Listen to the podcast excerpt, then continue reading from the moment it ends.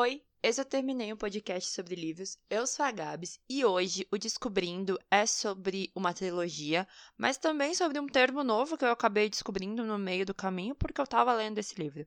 Hoje o Descobrindo é sobre Binti, da Neidi Okorafor. Eu não sei se eu falei o nome dela certo e eu fico com muito medo de ter falado errado, mas tudo bem.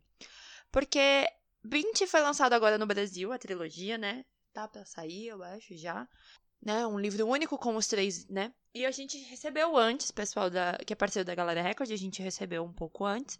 E eu nunca tinha lido nada da autora, que também já escreveu Bruxa Kata, e vai ter a continuação, que é Guerreira Kata, que também saiu este ano.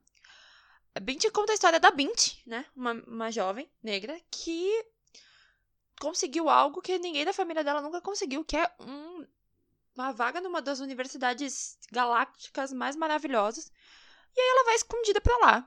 E aí ela entra no, né, na nave que vai levar ela pra escola.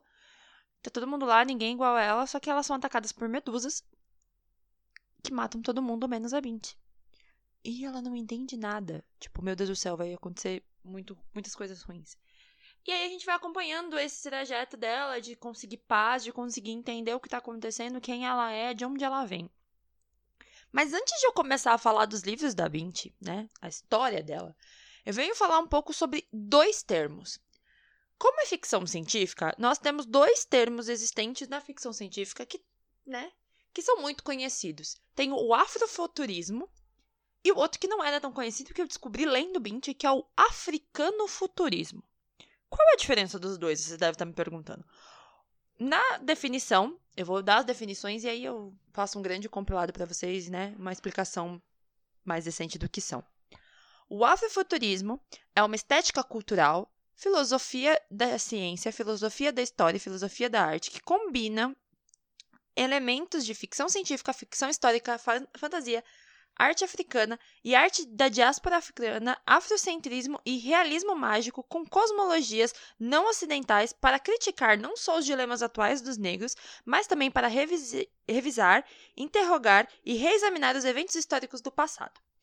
Normalmente, o que a gente tem de afrofuturismo que eu já li é, são os livros da Octavia Butler, que ela mistura temas históricos, exemplo, Kindred, onde ela pega a guerra da secessão, o sul escravocrata americano, e transforma numa ficção científica onde uma moça consegue viajar no tempo, voltar para esse período e ela vai perdendo partes dela, porque parte dela faz parte daquele lugar, né? Então, isso é afrofuturismo. Já o africano futurismo, de acordo com a definição que a própria Galera Record enviou pra gente, é assim. O termo foi criado pela própria autora, a Niede Okorafor, como uma subcategoria da ficção científica, mas não é para confundir com o afrofuturismo. Para Nendi, ambos os termos se aproximam por entenderem que pessoas negras estão todas ligadas por sangue, espírito, história e futuro.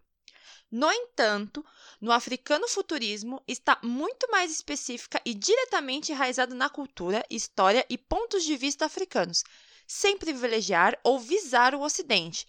Ele ainda se ramifica para abraçar todas as pessoas negras que se dispersaram na diáspora africana, o que inclui aquelas nas Américas, Europa, Oceania e Ásia, onde quer que estejam. O africano, o africano futurismo é global, uma ponte. O movimento está interessado no futuro, em tecnologia, tem inclinações otimistas e raízes principalmente na África. Não se preocupa tanto com o que poderia ter sido, mas com o que pode ser e será. Obviamente, sem deixar de reconhecer e carregar a bagagem de o que foi, né? É sempre importante. E por isso deve ser escrito assim mesmo. Uma palavra só, sem hífen e com F minúsculo, tipo, no meio. É africano futurismo mesmo que escreve. Bint é um livro né, africano futurista, digamos assim. Você deve perguntar, como assim africano futurismo? Né? O que acontece? Nesse livro tem muitas questões da cultura africana que a gente não tem acesso em lugar nenhum, sabe? Que a gente não sabe o que está acontecendo, que a gente não sabe muito do, da cultura, é muito cultural africano. As vestes, os lugares, os rituais, a forma como eles tratam, toda a questão cultural, não tem uma ligação é, com as pessoas que são brancas. Tanto que ela fala que, tipo, não entende a cultura deles e tudo mais. É bem distanciado. E a Bint, nesse livro, né? É, os livros é Bint, volume 1, Bint Lar e Bint, O Mascarado da Noite, né? São os três. São pequenininhos, os livros são no... parecem novelas, assim, né? Tem 150, 200 páginas cada livro. Quando juntos dá quase 400 páginas. Mas eles vão acompanhando o crescimento da Bint e um pouco sobre a cultura dela que ela também não conhece como um todo. Porque ela vive num lugar isolado. Só que quando ela vai pra faculdade, ela conhece as medusas e, e percebe que as medusas não são tão diferentes que a dela, assim, sabe? Elas têm uma cultura, têm, elas têm uma questão de preservação. E aí ela tenta fazer esse caminho entre os homens brancos, os homens negros, né? Da, da região dela, de quem ela é, e os alienígenas. Então ela tenta juntar todo mundo. E aí tem uma hora que ela fala sobre a, quando o mundo era o nosso mundo de hoje, né? Porque Bint se passa muito, muito, muito tempo no futuro. Ela fala sobre quando os alienígenas vieram primeiro na África e trouxeram um pouco da tecnologia deles, que foi sendo passada, mas foi esquecida. E eu falei, cara, isso tem muito cara de que aconteceu mesmo.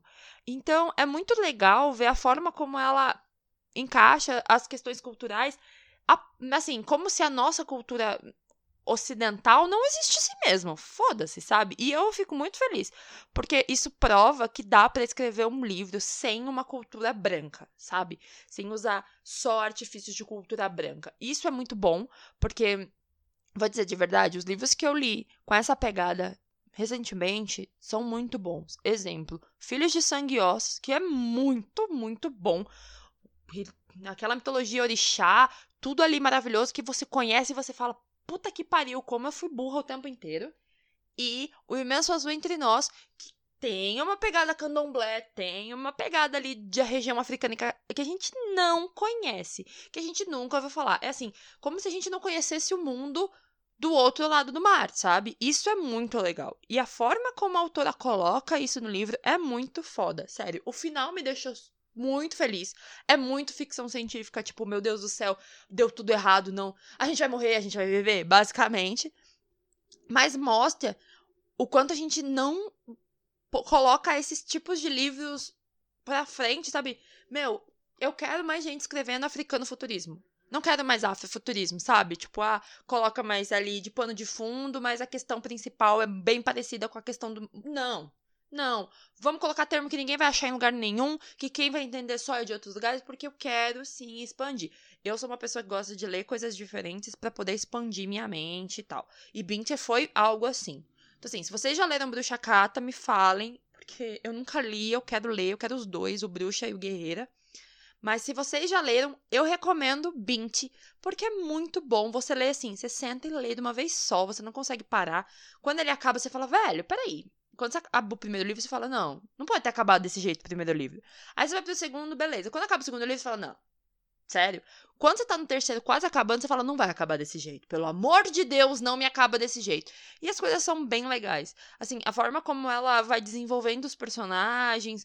Eu amo muito, muito, muito as medusas, porque elas têm questões muito sérias e que faz muito sentido, né? Porque o homem branco vai pro lugar deles, roubam as coisas deles e tá tudo bem não pode ter guerra. Ah, não vai, não vai poder vir brigar comigo. Então, assim, é, ela tem esses momentos que são críticas mesmo ligadas à cultura africana, que o homem branco foi lá, roubou as coisas dele e, e os africanos não podem fazer nada. Ah, entendeu? Então, assim, muito, muito, muito, muito bom. Quem já leu algo da autora, me manda lá no arroba TermineiCast. Eu precisava fazer esse descobrindo sobre afro, africano futurismo e afrofuturismo.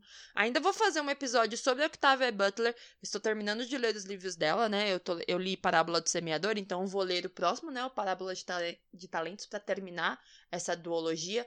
Ah, claro que tem os outros que eu também quero ler, mas né, a vida tem dessas, não, não temos todos os livros da Octavia.